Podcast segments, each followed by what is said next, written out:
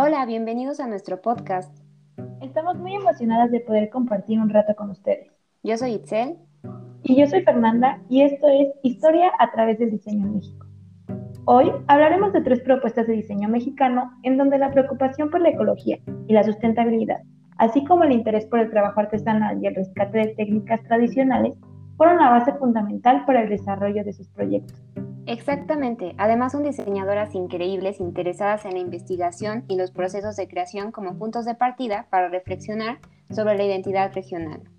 Bien, pues comencemos con la tapatía Laura Noriega, quien es fundadora de la firma de diseño Tributo. Perfecto, una de nuestras favoritas. Laura creó Tributo hace algunos años, al darse cuenta de la crisis en la industria del diseño que cae constantemente en prácticas poco sustentables como la sobreproducción y el desperdicio. Su objetivo fue vincular la labor de maestros artesanos mexicanos con su visión como diseñadora.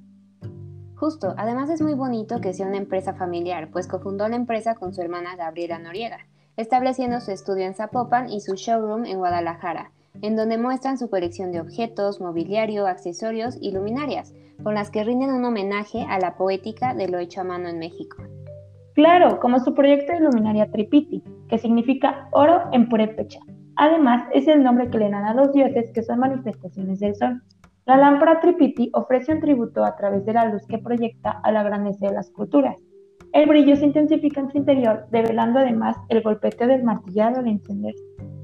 Me encanta que al entrar en contacto con las piezas de esta marca es como estar ante una cartografía de la diversidad cultural, de las técnicas y de los materiales que son parte del país, en la cual confluyen las visiones creativas de diseñadores y artesanos provenientes de diferentes estados como Jalisco, Michoacán, Estado de México, Oaxaca, Hidalgo, Veracruz y Nayarit, quienes dominan más de 15 procesos artesanales distintos. En definitiva, es una marca que reflexiona sobre su contexto social y económico desde la disciplina y la práctica del diseño.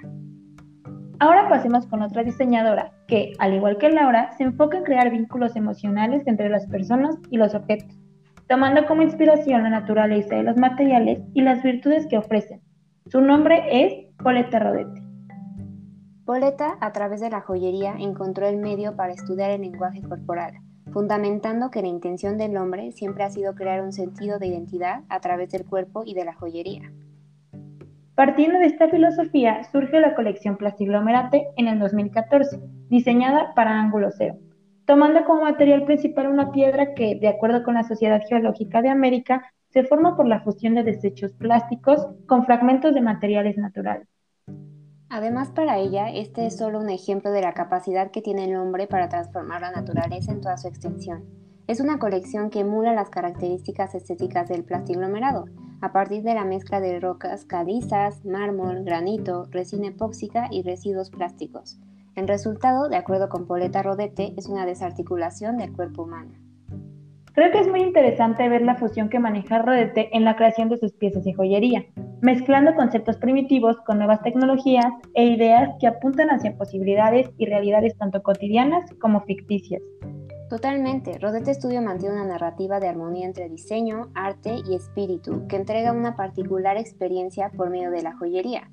La estética generalmente surge a partir de los procesos y el ADN de los materiales, con los que se trabaja cada una de las colecciones, respetando las cualidades intrínsecas de cada uno de ellos. Algo que me parece muy distintivo de Rodete es el proceso de construcción de su joyería, el cual generalmente es brutalista con un enfoque minimalista y mecánico. El movimiento es una de las bases principales en sus piezas, pues se busca que éstas tengan su propia vida y se acompañen con el ritmo natural del cuerpo. Por último, un estudio de diseño que al igual que los otros dos ejemplos toma su inspiración en su cultura es Déjate Querer, fundado por Ana Paula y Rocío Cortés, quienes se dedican a hacer tapetes que valoran las técnicas artesanales de México. El nombre de la marca habla del material que te invita a estar en un ambiente hogareño con amor, al igual que los tapetes. En este proyecto, la base fundamental de sus tapetes es el material. A través de la experimentación y el contacto con él, surgen más posibilidades de diseños, tomando en cuenta tanto las texturas como los colores. Se inspiran en la naturaleza y en el trabajo artesanal.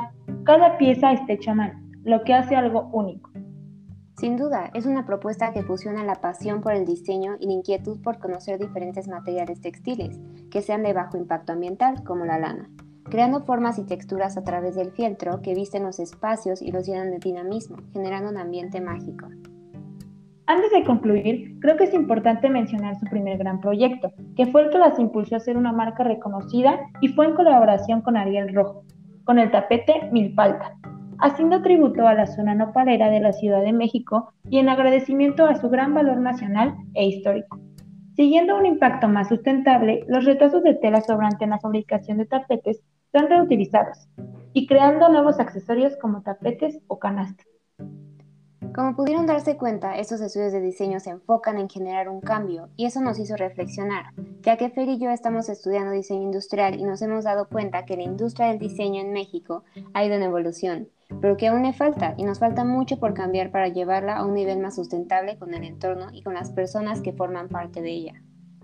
Claro, y es interesante que se esté regresando al trabajo artesanal, a lo hecho a mano, y que los mismos mexicanos estamos consumiendo local. De esta manera se rescata la riqueza de nuestros procesos artesanales y empieza a haber una recuperación no solo en las industrias masivas, sino en nuestras raíces y en el mismo trabajo manual de nuestro país, generando así nuevas propuestas y nuevas disciplinas. Estén atentos para los siguientes episodios. Gracias por escucharnos y esto fue Historia a través del diseño en México. Chao. Iván.